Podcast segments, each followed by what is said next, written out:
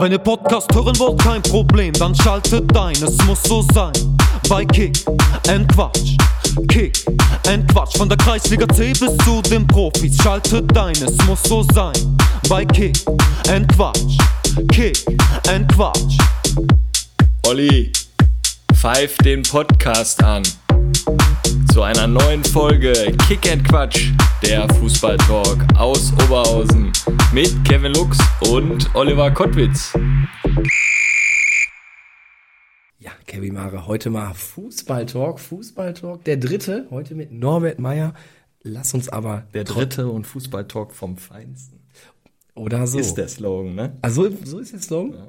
Ähm, nee, ich wollte sagen, lass uns aber trotzdem kurz einen Rückblick wagen. Ganz kurzfristig gestern Pokal-Halbfinale Bocholt gegen Essen. Hast du mitbekommen? Äh, Dank Timo, unserem Fotografen, der fünf Meter hinterm Tor stand, der ist ja dann nochmal live gegangen in der Gruppe. Und ich muss ja sagen, ich habe mich schon richtig gefreut, wo Essen den Elfmeter verschossen hat. Da muss ich so zugeben. Und dann, äh, ja, hat es doch nicht gereicht am Ende.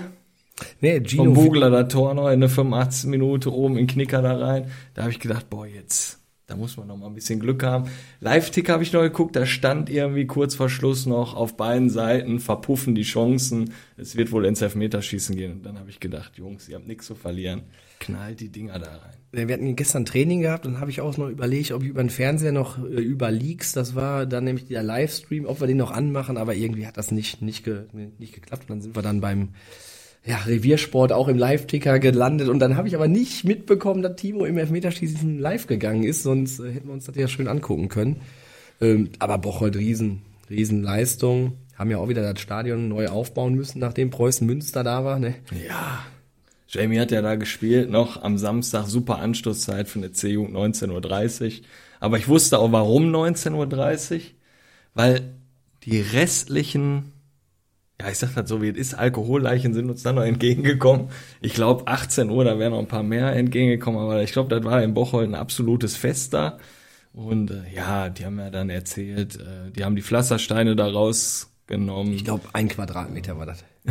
ne, etwa. Höchstens. Ne, Ja. also- Und die haben die fein säuberlich daneben gelegt. Ich denk mal, da war irgendein Gartenlandschaftsbauer dann dabei, der war mit, mit der Pflasterei nicht so zufrieden und wollte nochmal umbauen wahrscheinlich. Ne, genau, die hatten das ja ähm, relativ kurzfristig dann noch ausgeschrieben, der erste FC Bocholt, weil die hatten ja relativ spät erst von der Stadt die Zusage erhalten oder die Baugenehmigung.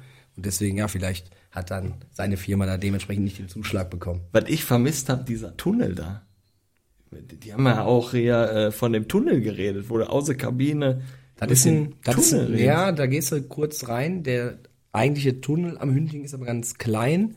Der Weg dahin ist aber, da brichst du dir schon fast die Beine. Ne? Also äh, sehr lang. Da läufst du bestimmt 200 Meter von der Kabine bis du am Platz. Ja, das ist auch Platz ankommst. gleichzeitig das Clubhaus, oder? Da ist Clubhaus. Und dann läufst du da über so einen Weg, da musst du ja wirklich aufpassen, dass du dir keine Bänderdehnung Ja, genau, also ich habe auf dem Weg dann auch schon mal einen Stollen verloren. Ne? Da habe ich dann äh, ja gemerkt, oh, da, da fehlt irgendwas. Ja, sonst war nicht viel, ne? Also Bundesliga, ganz entspannt. Bochum ist immer noch vier Punkte vor. Derby steht an, Sonntag, Gladbach, Köln. Ja, wir eröffnen. Was tippst du denn? Da sind wir ja wieder dabei. Köln, Köln, Was Gladbach. schätze, wir spielen in Köln. Da hat, meine ich, Gladbach immer sehr gut ausgesehen, wenn ich jetzt. Es ist ja immer so ein Auf und Ab. ne? Also, Obwohl bei den Kölnern habe ich auch ein Plakat gesehen, da war doch was, war das letzte Ergebnis 4-1.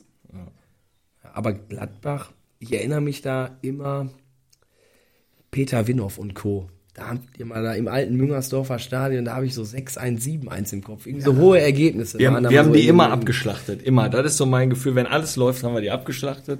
Wenn nichts läuft, äh, so wie jetzt, ist irgendwie so komisch, Gladbach. Ist irgendwie so Unruhe. Und ich kann jetzt eigentlich garantieren, die werden das Ding nicht holen.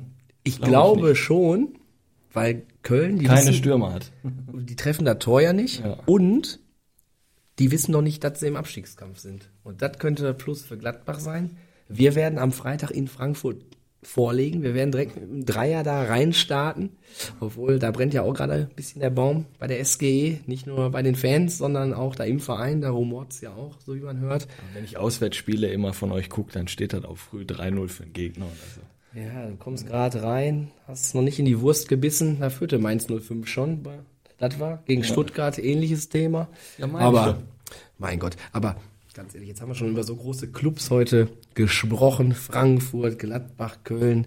Ich würde sagen, herzlich willkommen Norbert. Schön, dass wir hier beim TSV Meerbusch im Besprechungsraum sein können. Kommt nicht jeder rein?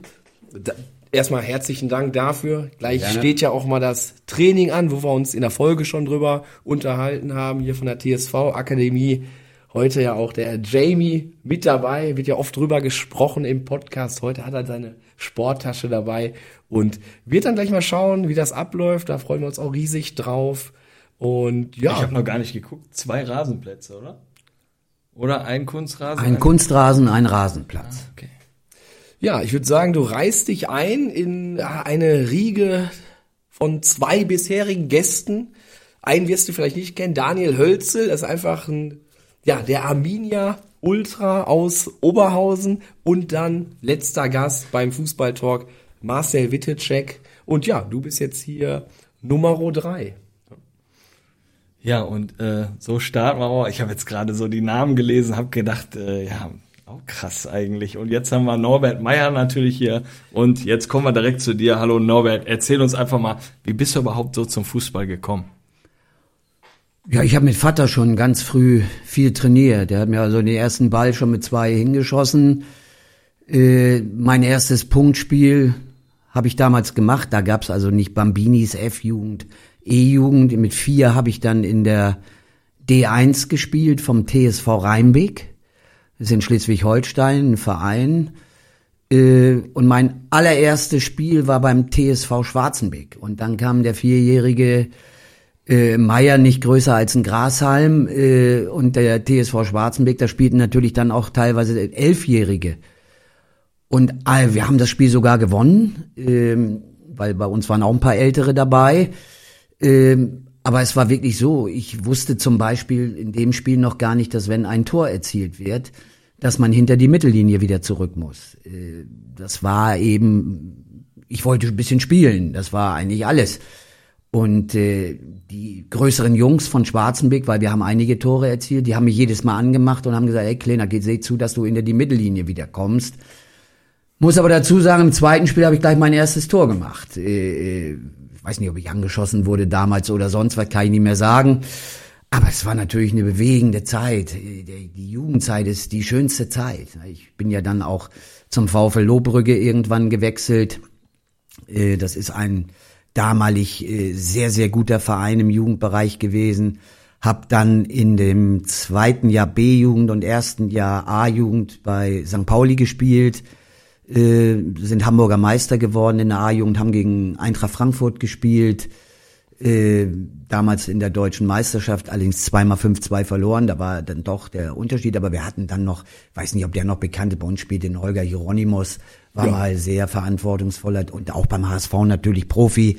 Ja. Äh, das waren so die Jungs, das war eine tolle Truppe, ne? herrliche Fassbrause am St. Pauli Millantor, äh, schwärme ich heute noch von und das war schon ein besonderes Flair da zu spielen und da weiß man ja auch, da ist dieser eine Aschenplatz, wo direkt der Bunker da hinten war. Jeden Sonntag sind wir nach Hause gekommen, hatten die Oberschenkel äh, vollkommen abrasiert, die Lymphknoten waren geschwollen.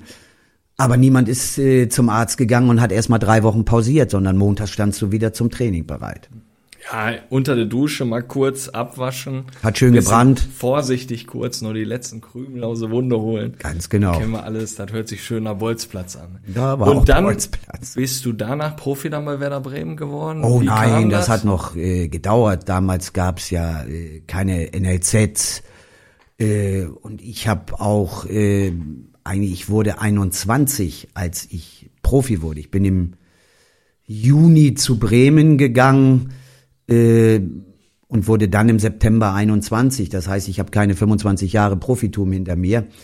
Äh, hab aber dann noch, äh, ja, das war auch von der von der Machart war es schon herrlich. Ich bin dann noch mal zurückgegangen zu meinem Jugendverein VfL Lohbrügge, habe da als älterer A-Jugendlicher äh, dann schon in der Seniorenmannschaft mitgespielt in der Landesliga äh, bin danach zu Bergedorf 85 gegangen und habe auch dort noch drei Jahre gespielt. Na, wir waren auch immer dabei, haben die Aufstiegsrunde zur äh, Oberliga mitgespielt, sind immer ganz knapp äh, gescheitert. Und vom Bergedorf aus wurde ich dann eingeladen zu einem Probetraining beim HSV. Und das war natürlich eine Mannschaft, äh, ich glaube, da war damals noch Branko Sebec war Trainer, äh, Ristic war Co-Trainer. Das war die Truppe, die äh, ja deutscher Meister war, die mit Rubesch, mit Groh, mit Wehmeier, mit Hartwig, mit Kalz. Äh, so, und ich weiß, ich bin zum allerersten Training äh, montags morgens, die haben da in Ochsenzoll trainiert, zwölf Plätze und äh, war Krafttraining angesagt in Gruppen und ich vom Verbandsligisten Bergedorf 85, ich musste mit Felix Magath dann Pärchen bilden, habe unser Krafttraining gemacht. Äh, normalerweise hätte ich da direkt danach wieder nach Hause fahren können. So kaputt war ich. Ne? Das ist man ja gar nicht gewohnt unter professionellen Bedingungen. Der Magath hat das da abgeschnurrt. Äh, und wenn man dann überlegt, einfach nur mal drüber nachdenkt, dass man Jahre später mit Felix zusammen in der Nationalmannschaft gespielt hat, aber zu dem Zeitpunkt eben nicht. So, dann sind wir rein. Der Montag war dann für mich auch vorbei. Aber er war noch nicht vorbei, weil der Trainer kam auf die Idee, es war auch Schnee, die Plätze waren voller Schnee, es war am Schneien. Aber der Trainer sagte, ach, machen wir gleich Montagnachmittag Training, sofort in Anschluss. Spielen wir zweimal 40 Minuten, 11 gegen 11. Ich habe nur gedacht, du grüne Neune, was ist denn hier los? Und dann haben wir gespielt. Aber man reißt sich ja zusammen. Ne? Es war ja trotzdem ein herrliches Erlebnis, äh, mit diesen, ja, Koryphäen dort trainieren zu dürfen. Und dann haben wir Dienstag nochmal trainiert. Äh, ich glaube, Mittwoch oder Donnerstag war das letzte Mal für mich dann, weil die sich dann vorbereitet haben wieder auf das Punktspiel. Und am Dienstag gab es dann so eine blöde Situation. Äh, ich kam aus einer Ecke nicht mehr richtig raus und habe dann gedacht, Mensch, was bleibt dir jetzt? Ich bin jetzt nicht der Freund von Beinschüssen und habe dann Jimmy Hartwig getunnelt. Aber das war leider ein Riesenfehler. Ich hätte den Ball lieber ins Ausschießen sollen und wäre weggegangen und hätte ihm den Ball zum Einwurf gegeben. Auf jeden Fall haben die dann so eine gewisse Zeit dann so Treibjacht auf mich gemacht. Ne? Bälle weiter vorgespielt und mal hinterher. Und der Trainer stand draußen und nahm mich dann an die Seite und sagte zu mir, Junge, darfst du nicht machen. Profiball durch Beine schießen. Das ist nix gut. Aber da wusste ich auf jeden Fall schon mal Bescheid, wie die ganze Thema ablief. So, der HSV wusste dann nicht genau, wie sie mit mir verfahren, obwohl es eigentlich sehr gut war, das Training. Dann kam aber Werder. Ne, die sind ja dann in dem Jahr 79, 80 abgestiegen und luden mich auch zum Probetraining ein. So, dann bin ich zu Werder. Rudi Assauer Manager. Äh, damals war noch interimsmäßig Fritz Langner Trainer zusammen mit Rudi Assauer. So, dann haben wir äh, ein Trainingsspiel gemacht. Ich natürlich total motiviert, nach vorne, nach hinten und nach hinten war weniger gut als nach vorne. Und dann bin ich zweimal in Flanken reingegrätscht und habe sie zweimal ins eigene Tor getreten. So bin ich da Boah. eingestiegen bei Werder. Hab danach allerdings auch noch zwei oben in den Knick gehauen. War sehr gut. Die wollten mich, aber wollten noch mal überprüfen. Äh, dann noch mal zum Training habe ich auch erst nichts gehört. Dann weiß ich noch, St. Pauli wollte mich für die Regionalligamannschaft haben. Und ich war mit meinem Vater schon in, im Clubheim vom FC St. Pauli und hatte den unterschriftsreifen Vertrag so gut wie vor der Nase. Und da rief meine Mutter auf einmal an. Im Clubheim. Handys gab's ja da noch nicht. Ne, so, und ne, Werder hat sich gemeldet, die wollen dich haben. Und ja, du gut. wolltest gerade unterschreiben. Und ich wollte unterschreiben, aber Werder war natürlich, das war zweite Liga, ne? Und ihr wisst sicherlich, dass dass nach dem Abstieg, das war eine zweigeteilte zweite Liga mit jeweils 22 Mannschaften. Äh, also da hat damals, das waren 42 Spiele, die dort absolviert wurden. Ja, und ich habe dann praktisch in, zu dem Zeitpunkt auch meine Lehre als Speditionskaufmann, äh, ich hatte Fachabitur gemacht und dann wusste ich aber nicht, was ich machen sollte. Dann habe ich in einem Sportverlag der Zeitungen am Sonntag mit allen Mannschaften in allen Gebieten Hamburgs, da habe ich Berichte geschrieben und dies und jenes und die Spiele rausgesucht und ja, ich habe dann meine mündliche Prüfung und dann direkt ab nach Bremen. So ist es dann gewesen. ja, dann bin ich natürlich, äh, das, das war ja eine Liga, wer da hat Union Solingen gespielt, Herford, USV Hannover, aber auch Hertha, Braunschweig, Hannover, Aachen, Rot-Weiß Essen war. Für mich war es natürlich, ja, das war der Fußball, da begann er. Ne? Und ich habe dann, obwohl das eine richtig starke Mannschaft, Werder wollte schnell wieder hoch, von 42 Spielen 39 gemacht und immerhin, glaube ich, 16 oder 19 Tore gemacht. Das ist schon viel. Ne, für jemanden, äh, äh, der aus der Verbandsliga kam und Ersatzreserve 5 erstmal eingeplant ist, war das äh, wirklich ein ganz, ganz äh, tolles Jahr, was ich auch sehr genossen habe. Ja, gestartet, hast du ja gerade gesagt, mit zwei Eigentoren im ersten Training bei Werder. Äh, danach ging's ging's ja dann auch ja, in der, auf der anderen Seite dann hast du ja auch mal das Netz dann wackeln lassen. In Summe 300 Spiele, 82 Tore. Was waren so bei Werder so deine, deine Highlights? Ach, da gab es viele. Ne, da gab es auch negative Highlights mit dem verschossenen Elfmeter gegen Bayern, der uns schon die erste gemeinsame Meisterschaft gebracht hätte. Der Michael Kutzop, äh, wenn er das jetzt hört und euren Podcast wird er bestimmt hören, der ist ja deutschlandweit bekannt. Äh, kurz entschuldige, dass ich das hier erzähle, aber der hat nie einen Elfmeter verschossen. Nie in seinem Leben.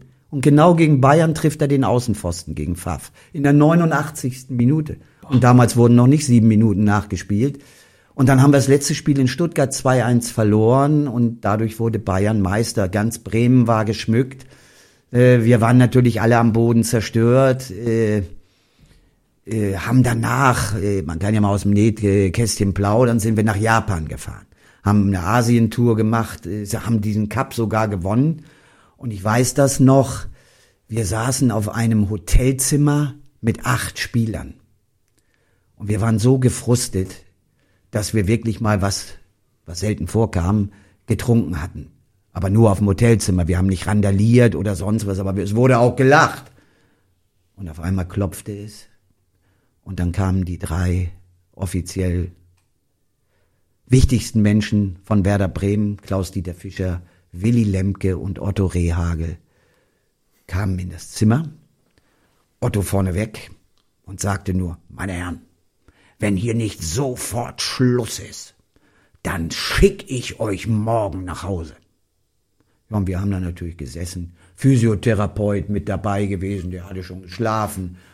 Einer unserer Spieler war verletzt, der hatte ein Gipsbein, hat aber auch mitgepengt. Ne? Stellt man sich bei Profis nicht vor. Aber der Frust war so groß. Die Meisterschaft war so nah. Und dann hast du diese Reise, und es war auch nur ein einziger Tag. Das Schauspiel hat sich dann nochmal wiederholt, weil wir haben nicht aufgehört. Ne? Die drei nochmal wieder rein, dies, das, jenes. Und am nächsten Tag, und da kannst du dann menschliche Größe sehen, waren wir am Flughafen nicht um abzureisen, weil wir nach Hause geschickt werden sollten, sondern weil wir den nächsten Airport anlaufen sollten. Und dann rief Otto Rehagel die Mannschaft zusammen und dann stand er vor uns und sagte, ach so Jungs, ich bin noch bis fünf Uhr, bin ich um das Hotel gerannt hier. Und ich bin ja der Älteste von uns allen. Und eigentlich seid ihr ja total gefrustet. Und eigentlich habt ihr ja recht, euch mal einen hinter die Binde zu gießen, um diesen Frust auch mal zu vergessen. Zumindest mal ein paar Stunden. Also, tut mir leid, dass ich so reagiert habe. Äh, aber ich möchte euch trotzdem bitten, dass wir einen guten Japan-Cup spielen. Ja, den haben wir dann gewonnen. Oh. Aber er war in der Lage, dann zu kommen morgens. Und alle haben natürlich gedacht, was passiert hier jetzt? Aber es ist nichts passiert. Ne? Und das ist auch menschliche Größe, ne? dass du dann hinkommst und sagst, gut, auf der anderen Seite hat er gewusst, wenn er uns acht nach Hause schicken, schickt, dann, aber da, das war nicht das Entscheidende, sondern dass er das eben gemacht hat. Du wurdest aber mit Werder Bremen dann ja nochmal deutscher Meister. Ihr habt ja. euch ja gekrönt noch. In Frankfurt sind wir deutscher Meister geworden, wo dein VfL jetzt spielt, äh, wo du ja schon den Sieg prognostiziert hast äh, für Freitag. Das? Ja, auswärts ist ja doch immer noch ein etwas größerer Unterschied als äh, die Spiele zu Hause, wo sie ja wirklich teilweise begeisternden Fußball spielen. Aber das muss gar kein so großes Phänomen sein, äh, weil äh, als Aufsteiger beziehungsweise erst einjähriger äh, äh Verlängerungstrip in dieser Bundesliga ist das auswärts vielleicht auch immer noch ein anderes Gefühl und du musst einfach nur mal den Bock wieder richtig umstoßen oder mehrfach umstoßen, äh, dann wird das auch auswärts wieder fluppen. Ne? Also wie gesagt, wir sind in Frankfurt dann deutscher Meister geworden, wo wir alle nicht, äh, ja, wir haben schon dran geglaubt, aber so ein bisschen denkst du auch, kommst du noch einmal in die Gelegenheit. Wir waren auch schon vorher Vizemeister, als wir im letzten Spiel gegen den VfL Bochum mit Werder spielten. Ich glaube 83, 82, 84, eines von den dreien. Äh, da gewannen wir gegen Bochum 2 zu 1 und der HSV spielte auf Schalke. Die lagen dann hinten, aber haben das Ding gewonnen. Wir waren punktgleich, 34. Spieltag, aber die hatten das bessere Torverhältnis. Da waren wir schon mal Zweiter. Aber wir sind immer, wir sind sogar als Aufsteiger damals äh, direkt in den UEFA Cup gekommen. Ne? Wir spielten das letzte Spiel in Stuttgart, äh, haben 4 zu 2 da in Stuttgart gewonnen, durfte ich auch zweimal treffen, Uwe Reinders zweimal treffen äh, und sind direkt dann in den UEFA Cup gekommen. Also ich glaube schon, dass dieser Jahrgang, diese Epoche schon so ein bisschen auch Wegbereiter war für das, was später einmal gekommen ist. Hammer, ja, Meister sind wir nicht geworden leider, ne? Aber das ist immer schön, so den Geschichten zuzuhören und Aber so. da möchte ich auch was zu sagen. Ja, Bundesligameister, das ist natürlich von der Öffentlichkeitswirkung, von der vom medialen Interesse. Aber wenn du in einer Bezirksliga ein Jahr spielst und das ist eine enge Geschichte und du wirst am letzten Spieltag wärst du Meister, da hast du auch ein Jahr hart gearbeitet und da fällt so viel ab, das ist vom Feeling her genau dasselbe. Also ich sehe, wenn man ehrgeizig ist, ne, kann ich dann auch runterbrechen auf eine Kreisliga C. Entschuldigung, wird da, ich habe jetzt mal Bezirksliga, ich hätte auch alles andere runternehmen Ja, können. ja. Äh, ich hab's, kann noch eine Anekdote erzählen. Ich war in Kaiserslautern und wir spielten samstags, hatten wir das entscheidende Spiel. Wir sind letztendlich nicht abgestiegen, weil auch andere gar nicht so gespielt haben, aber wir gewannen gegen den ersten FC Nürnberg 1 zu 0. Und damit war sowieso, wir sind dann Elfter oder Zwölfter geworden und haben eine nicht so gute Saison, äh, aber die hatte sich schon abgezeichnet, dann noch vernünftig beendet. Am Sonntag spielte mein Sohn, der war Teammanager beim ASV Süchteln in der Bezirksliga. Die spielten das entscheidende Spiel äh, um den Aufstieg in die Landesliga. Da war aber noch ein anderes Spiel sehr, sehr wichtig, was ausgetragen worden ist. Äh, so, und ich war derjenige, der mit dem jungen Mann verbunden war, der dieses andere Spiel guckte. So, und das fing auch alles sehr schleppend an und unsere mussten hoch gewinnen und die anderen durften nicht gewinnen und, und, und dann, und, oh, das war Wahnsinn, das hat mich mehr Nerven gekostet, darf man eigentlich gar nicht erzählen. Äh, ich habe da nur immer gestanden und auf einmal stand es da eins zu eins, da sieben zu null und der Kleine, der Große, der ist größer als ich, der guckte schon immer, und, was ist, was ist? Und dann hatten sie es geschafft und waren aufgestiegen. Das war für mich, boah, viel Nerven aufreiben dann, oder genauso nicht viel Nerven aufreiben. Das andere ist ja, Bundesliga ist mein Job, ne, aber gewesen. Äh, wie man da mitgeht, weil man genau weiß, auch die haben das ganze Jahr geklotzt. Die haben sich da reingehängt. Ne? So, und dann weiß ich noch, dann kamen die, die sind mit dem Trecker durch Süchteln gefahren. Auf so einem Anhänger haben die gesessen. Haben sie mich noch gefragt, ob ich mitfahren will. Aber da ich Höhenangst habe, habe ich nicht. Aber ich bin natürlich nicht mitgefahren. Ne? Aber nur mal den Vergleich. Da sind nicht so viele Unterschiede zwischen Profi und Amateursport. Ja. Wenn du als Trainer, jetzt bin ich mal bei einer Kreisliga C-Mannschaft, du kommst samstags noch, gehst mit deiner Frau auf den Geburtstag, haust dir ein paar Weinchen rein und sonntags erzählst du denen in der Besprechung irgendwelche Scheiße. Bist du auch durch bei denen? definitiv, ja. Das machst du einmal, weil da sind auch Schlitzohren dabei und die gucken auch genau zu, was du sagst. Und das ist von Liga zu Liga. Was du eben hast, natürlich steigert sich die Qualität. Das ist aber auch ein Normalfall. Und die öffentliche Aufmerksamkeit. Aber die, das Gesamte, das ist doch alles ähnlich. Ne? Das ist doch alles ähnlich. Du hast, oder wenn du ein entscheidendes Spiel gegen den Abstieg gewinnst, genau das Gleiche. Dann geht es auch ab. Ne? Ob es nach Mallorca geht oder ob es, was weiß ich, im Bayerischen Wald oder sonst wohin geht. Ne, aber das ist, es ist immer schön. Du bist in einem Teamsport, du bist mit deinen Jungs zusammen und wenn etwas Besonderes erreicht wird, dann ist das immer hoher Adrenalinschub, ein ganz tolles Gefühl für alle und das muss man auch auskosten. Ich kann auch noch eine kleine Anekdote erzählen. Ich habe mal im Betriebssport gespielt, weil mein Sohn hat angefangen Fußball zu spielen, Samstag Spiele. Ich war Trainer und dann möchte Zeit am Wochenende für die Familie haben. Die Betriebssportspiele waren immer freitags. Also hast du montags trainiert, mittwochs trainiert, freitags Training. Äh, freitags dann Spiel. Und du hattest in der Betriebssportliga eine richtige Meisterschale. Du hattest einen richtigen Pokal. Ein Pokal wurde ausgespielt. Wenn du in der Kreisliga C aufsteigst, machst du deine Feier, aber du hast nichts Richtiges in der Hand. Das war in der Betriebssportliga so was Besonderes. Und dann die, die haben uns ja ausgelacht. Die haben gedacht, hör mal, da sind natürlich welche aus dem Betrieb, die sind 50 oder so. Das waren, das waren nur junge Bengels. Ich glaube, die Hälfte von dieser Liga spielt mittlerweile jetzt Kreisliga B, Kreisliga A. Bei uns in Oberhausen, hier mit Hibernia Altstein und so was. Ne? Aber das, das hat einfach Bock gemacht. Und ich glaube, wer ehrgeizig ist und das ganze Spiel annimmt, das, wie du sagst, das kannst du runterbrechen von Kreisliga C bis zu den Profis. Das macht einfach Spaß, ne, wenn man so emotional dabei ist. Ja, wir haben mal ein besonderes Ding gerissen. Als, äh, zu meiner Zeit beim MSV Duisburg. Äh, und da gab es ja nicht nur den Aufstieg und die Kopfstoßaffäre, sondern da gab es auch was dazwischen.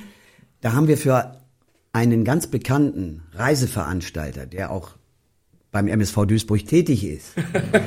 Die hatten auch eine Betriebssportgemeinschaft. Ja. Und da gab es ein großes Hallenturnier. Und wenn diese Hallenturniere waren, die fingen um 14 Uhr an und dieser Reiseveranstalter war meistens um 15.30 Uhr schon wieder zu Hause. Und dann weiß ich noch, da haben die uns gefragt, Heiko Scholz, mich, mein Sohn hat mitgespielt. Und ich glaube, da wurde das erste und einzige Mal dieses Turnier gewonnen. Auch das, ey, wir haben uns gefreut, weil da waren richtige Zocker dabei. Ne, und als man uns dann da gesehen hat, haben sie natürlich alle, boah, die müssen wir wuppen, die müssen wir richtig da, äh, ne? Aber da waren wir ehrgeizig, ne? Da gab's äh, richtig Rabotti, ne? Aber so, so, wenn man Fußball liebt, da macht man so viel Dinge, manchmal vernünftige, manchmal auch unvernünftige. Aber das ist halt das, was den Fußball ausmacht. Wir kommen mal so zu deinen Wegbegleitern, würde ich sie mal nennen. Wer war denn so dein bester Mitspieler in deiner Laufbahn und wer war so ein richtig ekelhafter Gegenspieler? Ja, ein ekelhafter Gegenspieler war, ich weiß nicht, ob ihr den kennt, Erwin Hadewitz vom VfB Stuttgart. Sagt mir jetzt Sagt nichts. nichts. War aber nicht vor dem Ersten Weltkrieg, auch so alt bin ich ja auch noch nicht, wisst ihr ja.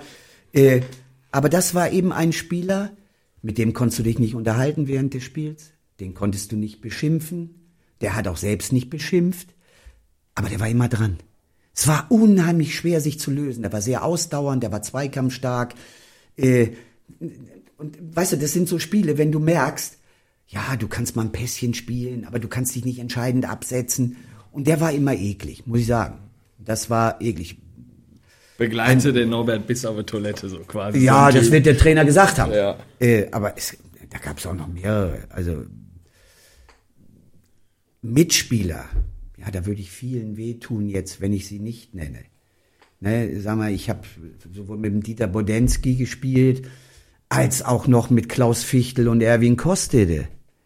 Ne, das waren, jetzt guckt ihr, ne, die waren natürlich weitaus älter. Ich war 21 und der Klaus war, glaube ich, schon, was weiß ich, lass ihn, äh, lass ihn 37 gewesen sein oder, ne, und Erwin war auch schon, aber ich habe eben auch mit Kalle Riedle, mit Rudi Völler, mit Frank Neubart, mit Rune Bratzett, mit Windenrufer, äh, mit Thomas Schaf, mit Thomas Wolter, Ordenewitz, Hermann, Eils, äh, Norbert Siegmann muss ich nennen, war immer ein Spezi, Johnny Otten, äh, Konschal, Möhlmann, äh, Bracht äh, und so weiter. Man könnte das, und alle, die ich jetzt nicht nenne, jeder war eine Bereicherung und mit jedem zusammen, weil alles tolle Persönlichkeiten äh, letztendlich auch waren, ne, die wir äh, da gehabt haben. Und äh, Bremen war immer ein ganz besonderer Verein. Ich glaube, Kalle Riedle. Kalle Riedle war auch bei Bremen, ne? Habe ich doch gesagt. Ja, ne? Ne, Kalle war, äh, kam damals äh, und hat die ersten acht Spiele überhaupt nicht getroffen.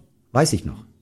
Und Otto hat immer nur gesagt, Junge, wenn du richtig arbeitest für die Mannschaft und das tust du, dann stellen sich die Erfolge auch ein und genauso ist es auch gekommen. Ne? Dann gab es noch mal eine andere Geschichte. Rune Bratzett und dann war noch ein anderer Spieler, der auch zum Probetraining war. Der war auch gut. Der hieß Vegat Skrokheim. So. Und Otto, der hat ja Dinger gemacht. Der hat ja auch die Spieler gefragt. Und was sagt ihr zu, was sagst du zu den beiden? Und ich war ja auch Nationalspieler und hat er mich also auch mal gefragt, äh, wen würdest du denn nehmen, Norbert? Den Rune Bratzett oder den Vegat Skokheim? Dann sagte Otto zu mir, äh, ich zu Otto, ich würde, glaube ich, den Vegat Skokheim nehmen. Er, können wir machen, aber dann spielst du nicht mehr. Ne, sag ich, dann nimm mal lieber den Bratzett. der Rune war ja anders. Der Rune war ja, wir haben ja immer gesagt, der Elch. Der Rune war also so schnell und wie eine Gazelle. Ne, der hat natürlich auch dann im Laufe der Jahre, die er bei uns war, auch immer mehr Erfahrungen gekriegt, immer mehr zugelegt. Das war ja wahnsinnig. Der hat gegen Nationalstürmer, die hatten drei Meter Vorsprung. Wenn die am 16er angekommen war, hatte er vier vor. Ne, also das war keine Wohltat gegen ihn zu spielen. Wir waren froh, dass er bei uns spielte. Deine Mitspieler waren, glaube ich, auch froh, dass du ja bei den Heimspielen, glaube ich, oft gespielt hast. Auswärts war es ja eher nicht so erfolgreich. Ne? Dein Spitzname soll gewesen sein Heimspielmeier. Ja, das sind ja diese Dinge. Also wenn du mal meine Tore nachher so alle mal anguckst, da sind auch ganz viele. Äh, heute geht das, glaube ich, unter anderen Begriffen mit Arbeitsteilung. Wie nennt man das heute noch? Rotieren. Wir haben immer rotiert, Frank Ordenewitz und ich mal so, aber dann habe ich auch genügend. Aber was man daran nur sehen kann, du kommst in eine Schublade. Und da ist es ganz, und ich passe wirklich in viele Schubladen rein. Mein Ding ist es, ich verstehe es auch immer selbstständig, die Schubladen zu öffnen, um selbst wieder rauszukrabbeln in die nächste Schublade. Das ist eine Kunst. Selbst wenn andere Menschen dir die Schubladen geben, dann nimm das nicht weg. Bleib selbstbewusst. Mach dein Ding. Und ich musste einige Male mein Ding machen. Und da wieder die nächste Schublade zu erreichen, das ist auch Qualität. Das ist auch Qualität. Ne? Und ihr seht ja, was dann so ein bisschen überbleibt. Da kommen so viele Dinge. Einfach, ne? ich könnte mal Videos mitbringen, wo ihr Auswärtstore von mir seht, ne? Aber das gehört auch zu mir dazu. Und deswegen bin ich euch doch auch nicht böse deswegen, dass ihr sowas ansprecht. Ne? Aber so schnell geht es, ne? und das geht ja auch anderen Menschen so. Nur wenn ihr mal guckt, wer sind die am meisten so, so und so, dann werdet ihr auf Namen stoßen. Ah, ich finde das immer gut, wenn man so Namen hat, dann ist man in der, in der Presse, ist bekannt, ist. Also wir hatten ja ein Thema, das wollen ja quasi alle wissen äh, von dir, alle verbinden quasi irgendwie und dich da sehen und wir sind Kick and Quatsch und sagen, da sprechen wir gar nicht drüber, weil du hast hier eine Karriere, da höre ich so gerne zu, Werder Bremen, du hast äh, von 82 bis 85 hast in der Nationalmannschaft gespielt, das sind einfach Themen so, die wir so hören möchten. Ne? Ihr könnt ja entscheiden, wenn es qualitativ, quantitativ genug ist, was ihr mitnehmen wollt für die Zuhörer, dann werden wir das dabei belassen. Wenn ihr der Meinung seid, wir müssen noch ein Highlight setzen, dann können wir auch darüber sprechen. Aber ihr, ihr könnt, normal habe ich dann immer eine Schallplatte dabei. Ja, ja die dann nur abgedüdelt wird. Ja, das müssen wir nicht. Wir haben jetzt gerade 82 bis 85 warst du Nationalspieler. Welche Erinnerungen hast du da? Ja, auch tolle Erinnerungen. Ich weiß damals mein allererstes Länderspiel ich habe ja vorher, gab es noch die B-Nationalmannschaft, da habe ich ja auch schon gespielt. Ne, die gibt's ja heute nicht mehr. Äh, und mein allererstes A-Länderspiel war im Londoner Wembley Stadion gegen England. Schon allein beim Auflaufen und beim Spielen der Nationalhymne habe ich gedacht, ich werde ohnmächtig. Weil das war so etwas Großes. Ne? Du hast dir vorgestellt, alle deine Leute, die sitzen jetzt alle am Fernseher und dies und jenes. Das war so äh, bewegend, weil wenn du alles dran setzt und schon als kleiner Steppke das Gefühl hast, Mensch, einmal da mitspielen. Ne? Auch da gibt's wieder ein herrliches Spiel. Ich C-Jugendspieler, Hamburger Auswahlspieler. Wir machen das Vorspiel beim HSV gegen, weiß ich nicht mehr, gegen die U15 Niederrhein. Damals im Hamburger Volksparkstadion, im Alten, war noch an der Eckfahne, da musstest du so über so Steine so drüber. Weißt du, die waren so im Rondel da gelegt, damit du, ich will eine Ecke schießen. Und ihr könnt euch vorstellen, was passiert. Ne? Ich stolper über den Stein und lieg voll ob der Fott. Und zu dem Zeitpunkt, das war leider schon später im Spiel, wo schon gut 30.000 da waren. Und alles hat gelacht. Ne? Ist ja klar, hätte ich auch gelacht. Ne? Aber solche Sachen und trotzdem, du willst, und dann, wenn du das mal schaffst, das ist doch, ich wollte Profi werden, ich habe mir auch ne, vieles, Fußball, Fußball, Fußball. Ne? Immer Fußball und heute, deswegen sage ich aber, ich habe ja viele meiner Altersklasse, die heutzutage sagen, wir haben es viel schwerer gehabt. Nee, wir haben es nicht schwerer gehabt. Wenn ich sehe, was die Jungs heute für ein Pensum absolvieren müssen, äh, wenn ich sehe, mit Schule, mit allem drum und dran, aber auch mit den Ablenkungsmanövern, die es heute eben für Jugendliche gibt. Die gab es bei uns in dem Maße noch nicht so. Ne? Auch da heißt es, sehr standhaft zu bleiben. Ne? Dass du natürlich auch danach leben musst, äh, ist auch, aber äh, im Fußball, du kannst dann dies machen. Ne? Du kannst auch zu Hause äh, Fußballmanager machen. Du kannst dich auch nachher dem E-Sports anschließen oder es gibt so viele Möglichkeiten. Aber bei uns war eben Scheuklappe und wir wollten's. Wir wollten's und die Jungs heute wollen es auch. Aber du musst trotzdem viele Dinge bewerkstelligen können.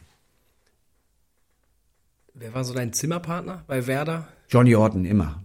Hat zwar geschnarcht wie Otter, aber äh, als junger Mann, als ich gekommen bin, hat mich das nicht großartig gestört, weil ich war nach jedem Training kaputt und war froh, wenn es zu den Spielen ging und dann gab es den Mittagsschlaf äh, und da habe ich sowieso gepennt. Bis der eingeschlafen war, war schon alles vorbei. Später dann war das relativ schwer, noch überhaupt in den Schlaf zu finden. Als ich in Gladbach gespielt habe, hatte ich Jörg Neun äh, als Zimmerpartner. Das war eine Sägemaschine. Äh, da bin ich nachher umgestiegen auf Einzelzimmer. Da war ich ja froh, äh, weil, äh, kennt ihr das, wenn jemand so tierisch schnarcht?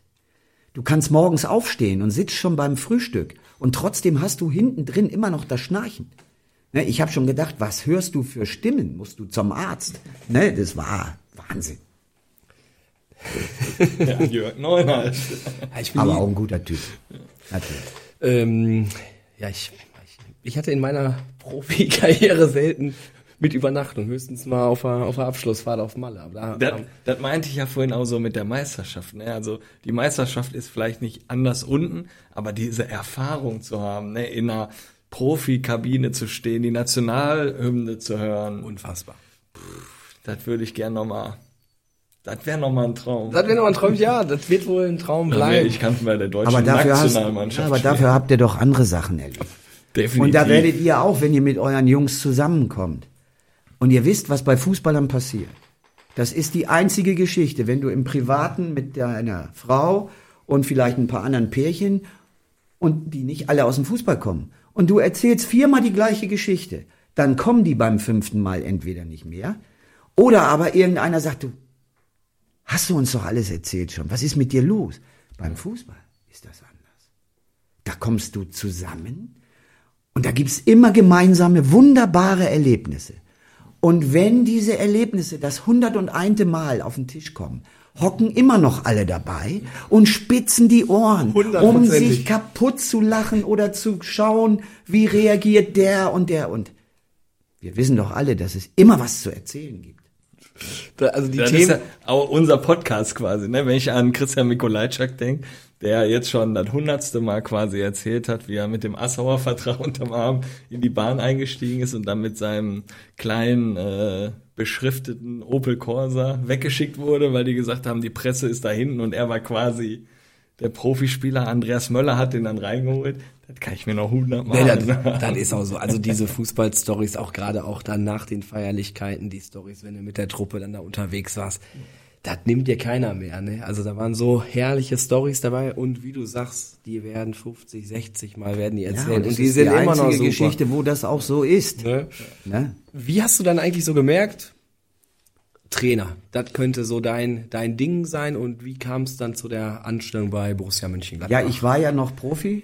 Die haben mich ja geholt. Am 1.1.90 bin ich nach Gladbach. Äh, hatte einen zweieinhalb Jahresvertrag und nach diesem zweieinhalb Jahresvertrag wollte ich auch wieder in den Norden. Es war für mich schon am Anfang nicht ganz so einfach. Äh, so Norddeutschland und Niederrhein, äh, das ist schon ein gewisser Unterschied. Man konnte das immer dahin oder vergleichen, wenn du in Norddeutschland in eine Kneipe gehst, dann wirst du sehr wahrscheinlich am ersten Abend keinen Anschluss haben. Aber wenn du ihn hast, dann, bleibt kennen die ne? dich Ja. auch in vier Wochen. Am Niederrhein hast du sofort Anschluss. Aber am nächsten Tag sagt dir derjenige wahrscheinlich die Tageszeit nicht.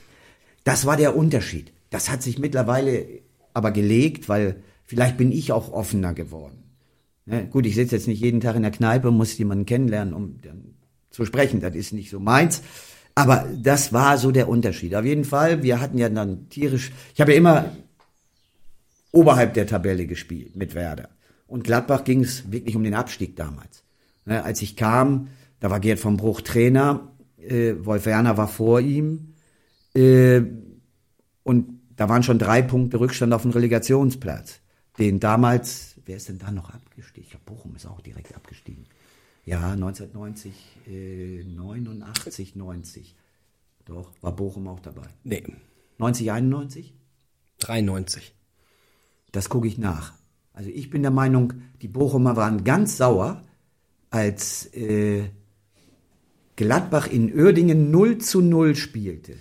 Dadurch ist Bochum abgestiegen. Die haben nämlich, glaube ich, sogar am letzten Spiel dann noch gewonnen. Äh, gegen Uerdingen war auf jeden Fall mal, äh, da sind wir auf jeden Fall mal abgestiegen. Das war ist dieses. Spiel Deutschland-Österreich bei der WM, könnt ihr euch vielleicht noch dran erinnern. Was auch nicht abgesprochen war, genauso wenig wie Uerdingen gegen Gladbach abgesprochen war. Aber es war ein fürchterliches Spiel. Holger Fach, der ja damals auch irgendwann dann zu Gladbach kam, der spielte noch Libero bei Uerdingen.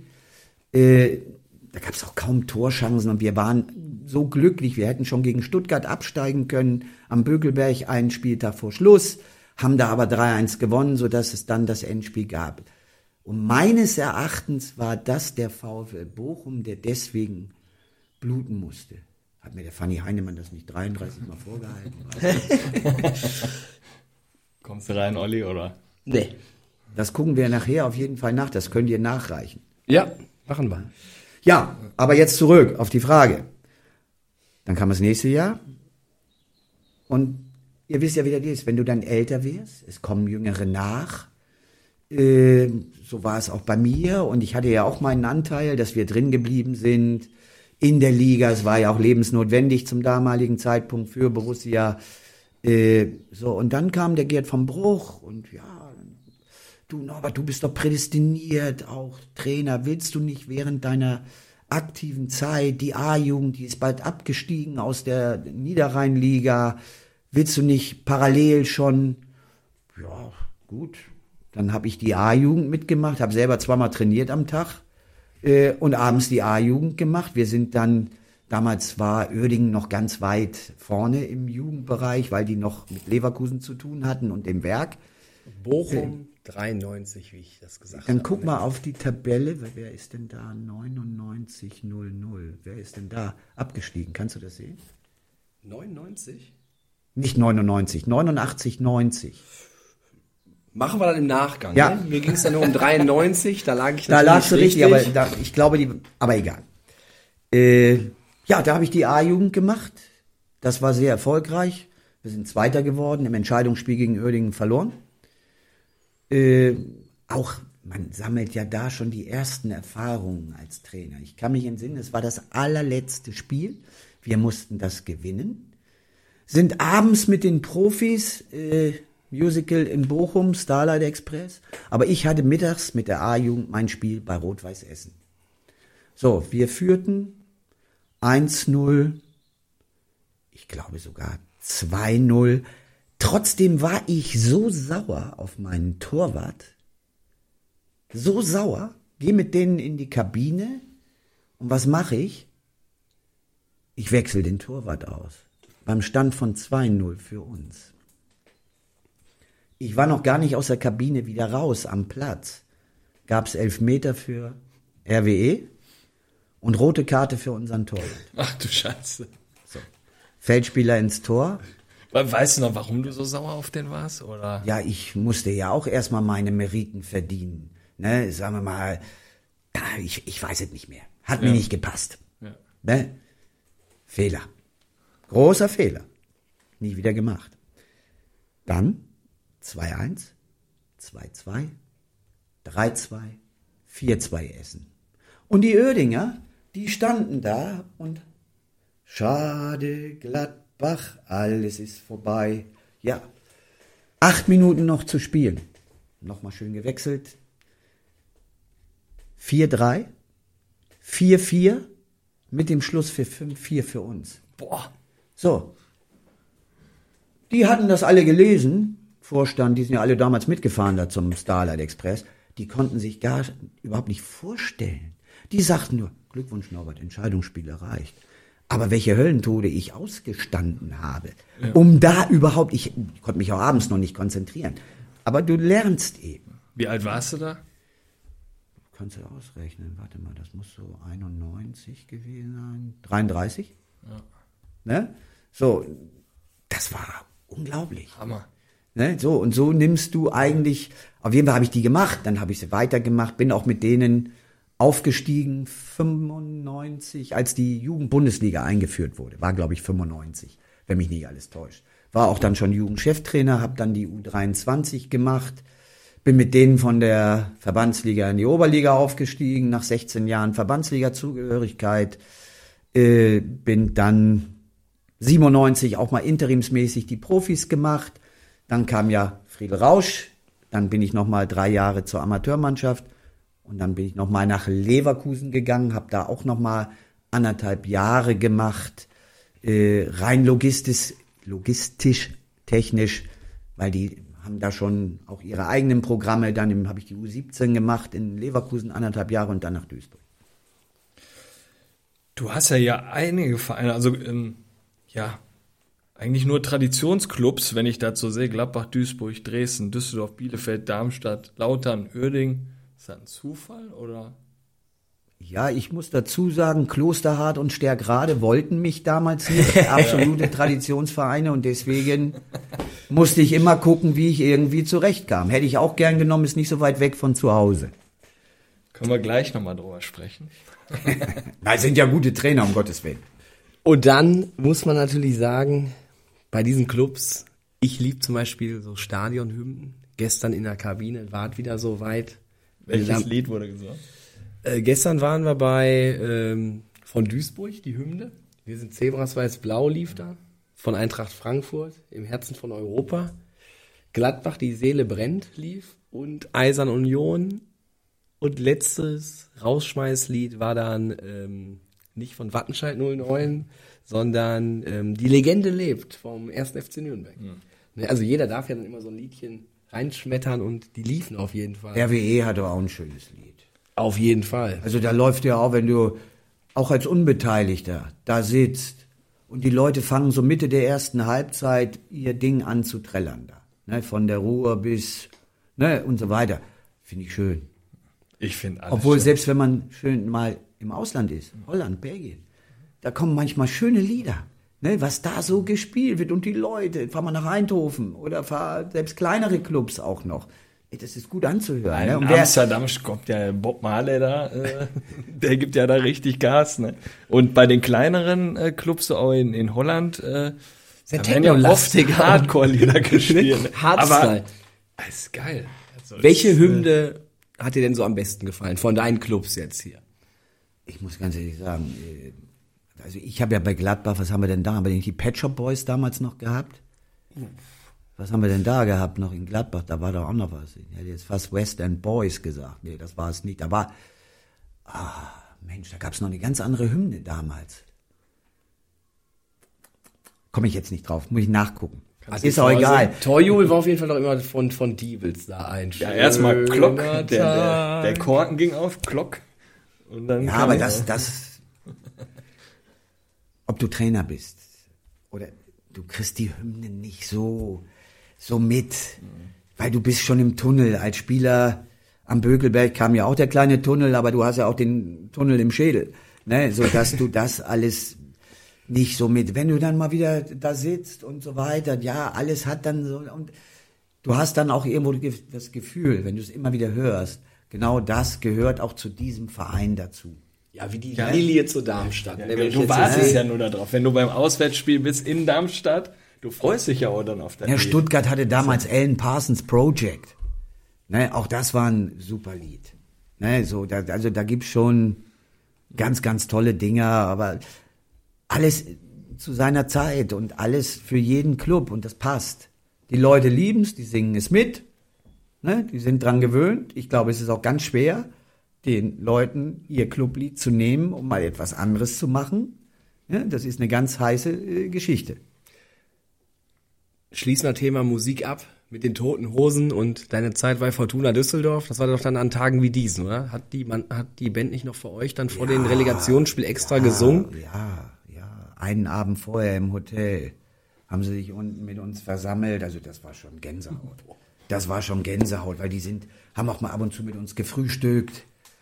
Ne, Ich habe jetzt heute gerade gelesen, der äh, Campino ist auch eingeladen äh, bei dem Besuch von Prince Charles und Gemahlin äh, mit am Tisch zu setzen, zu sitzen. Ich hoffe, das war kein Fake, sondern das ist so, weil ist ja bekannt, der ist ja Liverpool-Fan. Äh, und ich glaube noch jemand, ich weiß jetzt, ich habe es heute in einer großen Boulevardzeitung gelesen, dass die beiden mit am Tisch sitzen. Ich denke mal, Helge Mozzi Schneider. Mabuse von Let's Dance. Oh, ja, gefährlich. Ja. Ne?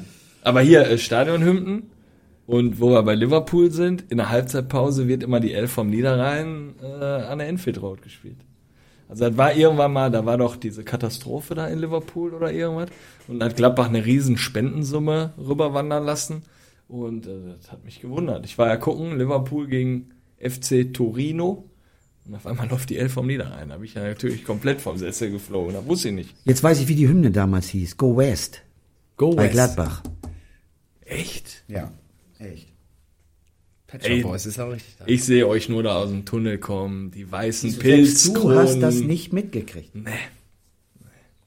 Ich sage, ich bin aus 86er Jahrgang. Das ging dann so pff, 93, 94 erst richtig los, dann 95 DFB-Pokal gewonnen, dann haben wir die schönen Trikots da gehabt. Aber ja, Verfolgst du deine Ex-Clubs eigentlich noch so? oder? Immer. Immer. Man guckt sich alles so weit möglich auch an. Das ist doch ganz klar. Und man hat ja, und wenn es nicht Ex-Clubs sind, so Rot-Weiß Essen verfolge ich, weil da arbeitet Markus Uhlich. Markus Uhlich war damals auch äh, Bielefeld? einer der Verantwortlichen bei Arminia Bielefeld, hat mich zusammen mit Sami Arabi äh, geholt. Wir haben immer ein gutes Verhältnis. So, Ja, und, das war aber nicht so gut, fand ich. Ja, du hast ja noch ein Spiel gewonnen, unser DFB-Pokalspiel. Da zähle ich heute noch dran. Bielefeld gegen Gladbach. Aber war doch ein schönes Spiel. Ja, für dich, aber für mich Ne? nicht. Also, aber das ist doch mal schön, wenn der Kleine dem Großen ja auch mal ein Bein stellen kann. Ne, so. Aber das ist ja genau dieser DFB-Pokal. Das macht ihn ja auch so interessant. Weil du kannst als Bundesligist eben nichts gewinnen. Ja, die nächste Runde. Die ist aber dann auch Voraussetzung. Wenn du es nicht schaffst, ja, dann geht's trotzdem wieder weiter. Und Gladbach war in einer guten Phase damals. Wir waren ne? super. Ich sehe mich heute noch am Zaun stehen, Kopf gegen den Zaun, die Maschen noch vom Zaun im Gesicht. Ah, da ist das Loch, was sie da geflickt haben damals. Hölle. das ist wieder so ein Spiel. Du fährst nach Bielefeld, komm, die hauen wir jetzt weg, nächste Runde fertig. Nee. Ja, hast schon gedacht bei der Nee. Auslosung. Gott sei Dank. Ja, Wolltest dann immer ist der, ja so, ne? der Weg zum Gästeblock da auch immer über den Über den Platz, Ascheplatz Ja. da. Über den Aschenplatz, genau. Und da musst du da links rein. Und Ich kann früher empfehlen, das- wenn du früher, Jetzt Kunstrasen. Jetzt, genau. ich kann da empfehlen, wenn du mal früher dabei ist, da bist, dann ist da so eine Kleingarten. Ja, ja, klar, sicher. Und da ist ein Clubhaus. Da waren wir auch schon. Keine Ahnung, wie wir da hingekommen sind, aber das haben wir auch irgendwie Bier gefunden. 1,50 Euro. Ja. Und ganz nette Leute drin. Nee, das, oh, das kommt da so wie Phönix aus der Asche. Auf einmal ist da, ist da so eine Bude. Da sind wir auf jeden Fall auch schon mal, auch schon mal gelandet. Aber so Fan von einem Club Bist du irgendwie Werder-Fan oder? Ja, was, wie definierst du jetzt Fan? Wo Ja, wo du so richtig mitfieberst. sich mir die ne? Fußnägel aufkraulen, wenn die mal ein Spiel verlieren.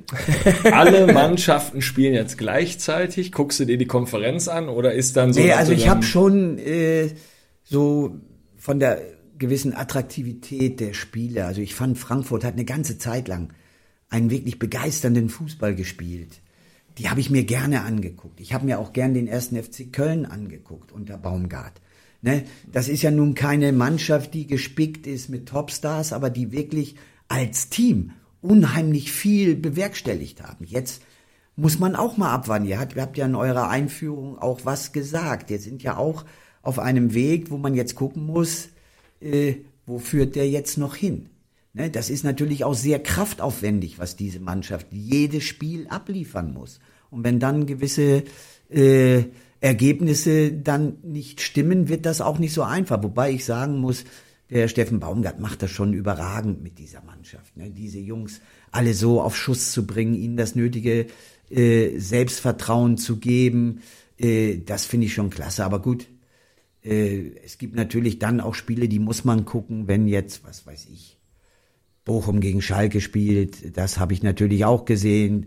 Dortmund, Schalke, Bayern, Dortmund, äh, Gladbach, Köln, da gibt's jetzt schon, aber es gibt auch in der dritten Liga Spiele, die man, weil man immer mal die, ich gucke ja auch immer nach jungen Spielern und ab und zu werde ich auch gerne mal angerufen, wie hältst du von dem, dem oder dem, dann guckst du natürlich auch mal gewisse Spiele.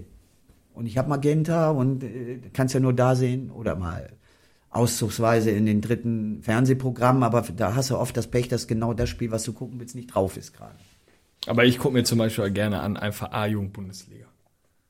Die Dynamik von den Jungs, diese Spritzigkeit, auch mal einfach zu machen. Ja, rauf, Äh, runter. Genau, Vollgas einfach. Ne? Also mal ohne nachzudenken, wie jetzt, ich mal ein bisschen hinten rum, mal ein bisschen Luft holen oder sowas, dann geht er wieder über ein Sechs, dann kommt der Ball wieder nach hinten zum Torwart. Die gehen da wirklich, die geben da so Knallgas. Also. Was meinst du denn, oder was sagst du, wo war die Stimmung so am besten? Also in äh, Düsseldorf war sie schon genial.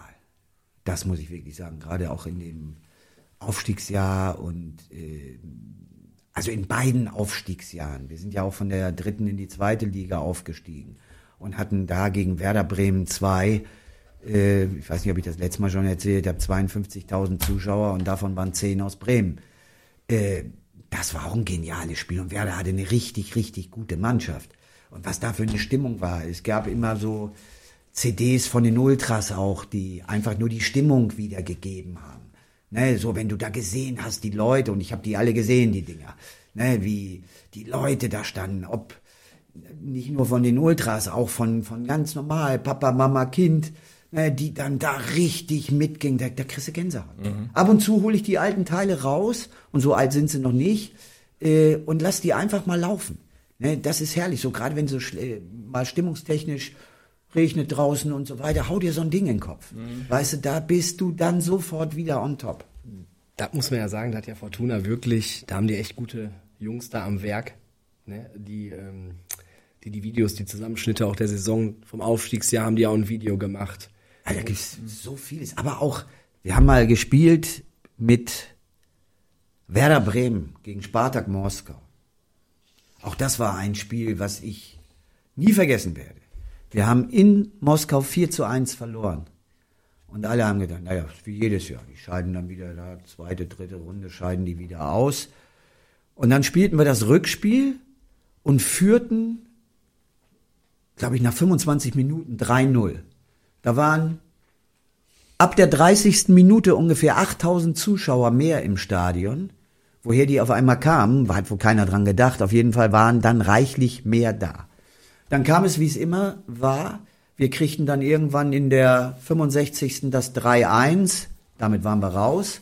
Dann machte unser Gunnar Sauer aber in der 80. ein Kopfballtor zum 4-1 und wir gewannen nach 120 Minuten 6 zu 2 und waren weiter. Ein so geniales Spiel. Dynamo Ostberlin in Bremen. In Ostberlin 3-0 verloren, äh, zu Hause 5-0 gewonnen. Ne, so, ach, da, da gibt es so viele Spiele in Bremen, ne? Und da war die Stimmung auch da. In Kaiserslautern kann auch die Stimmung toll sein. In Bielefeld war sie auch fantastisch. Ne, also man kann nicht sagen, in Darmstadt, das ist auch, das sieht man ja heute auch, ne? Und auch bei uns war sie, in Duisburg. Also ich müsste jetzt wirklich, das wäre unfair, einen meiner Dresden, meiner Clubs jetzt hier nicht zu nennen. Äh, Gladbach, ne? So das, weil überall hängt ja auch immer von dem ab, wie ist das Ergebnis? Wie kommt die Mannschaft rüber? Fightet sie? Bietet sie den Leuten etwas draußen an, dass die Leute sich identifizieren, dass sie mitgehen, dass sie Fehler verzeihen, dass sie dies, das, jenes. Das ist ja, hängt ja alles dicht beieinander. Dynamo Dresden, ich bin mir nicht sicher, aber ich meine, du warst da Trainer, wo die das Spruchband hatten gegen Bielefeld. Oder du warst vielleicht bei Bielefeld zu der Zeit, weiß ich nicht genau. Auf jeden Fall ihr habt 90 Minuten Zeit, die Stadt zu verlassen. Irgendwie sowas hatten die mal gehabt, ne? weißt du? Kevin Das war das letzte Spiel. Ja, ne? Das war das letzte Spiel. Wir spielten in Dresden und wir mussten das Spiel gewinnen, um überhaupt in die Relegation zu kommen. So, und dann weiß ich das noch, wir haben 1-0, 2-0 geführt. Manuel Gräfe war Schiedsrichter.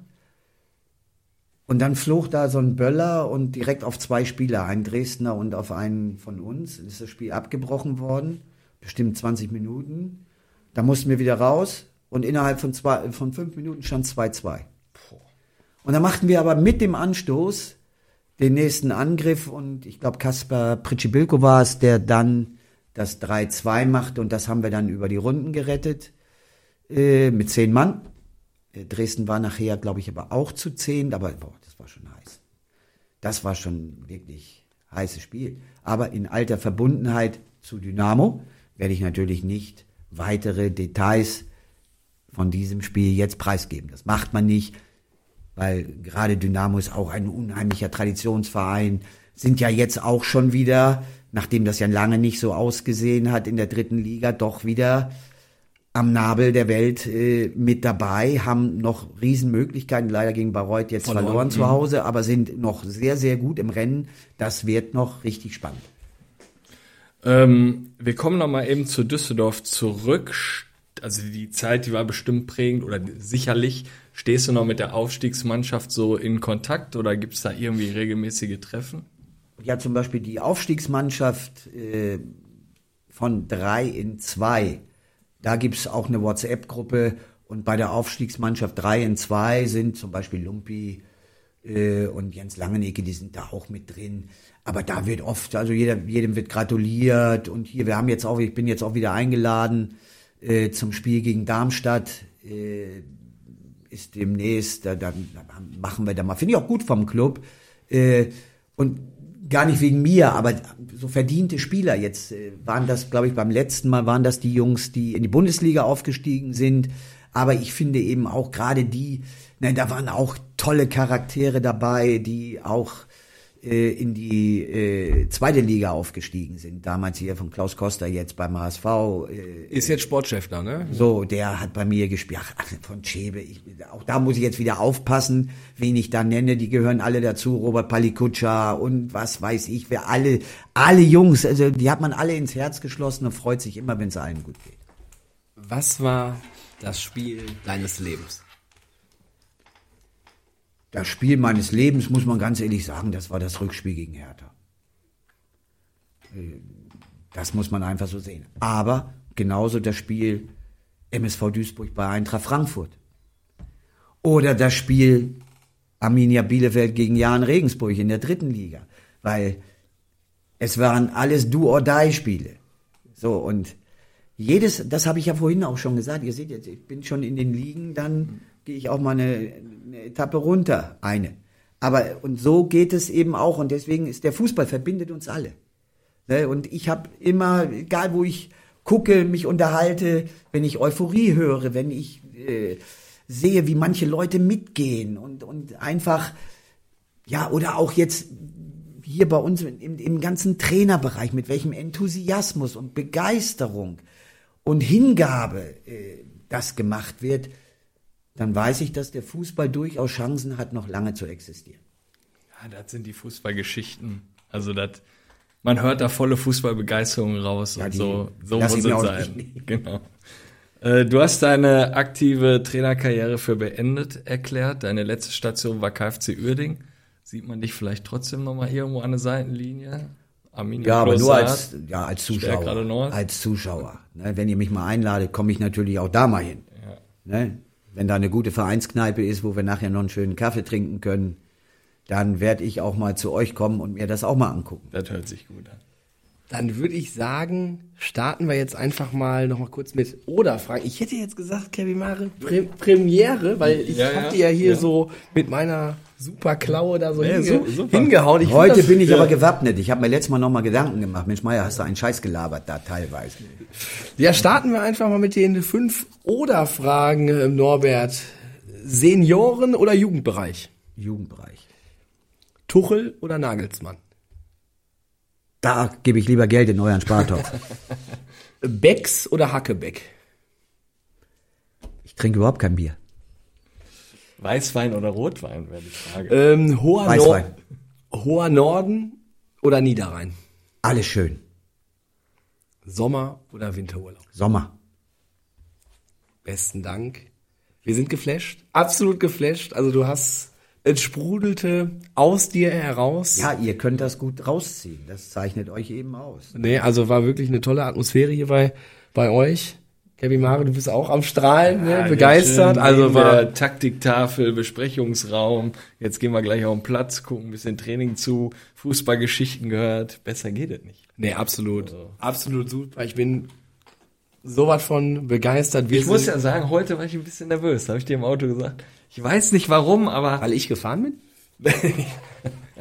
ne, das ging rechte Spur mit 80 LKWs haben gehupt, das äh, war okay. War teilweise, Seid, seid ihr angekommen. Warum warst du nervös?